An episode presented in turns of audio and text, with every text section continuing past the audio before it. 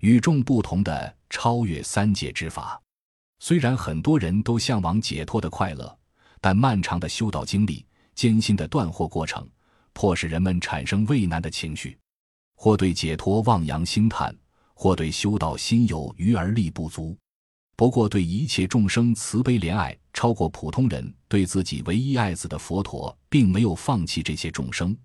而是对他们宣讲了无需断尽三界烦恼即可解脱轮回的殊胜妙法《阿弥陀经》。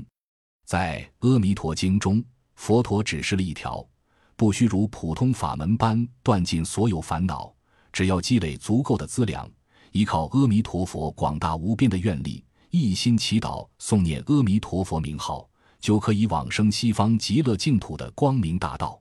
所有的一切，甚至鸟鸣风响，都在宣讲佛法。最重要的是，只要往生极乐净土，便永远脱离了六道轮回之苦。这也是净土法门与众不同，在佛教徒中广为流传的一个根本原因。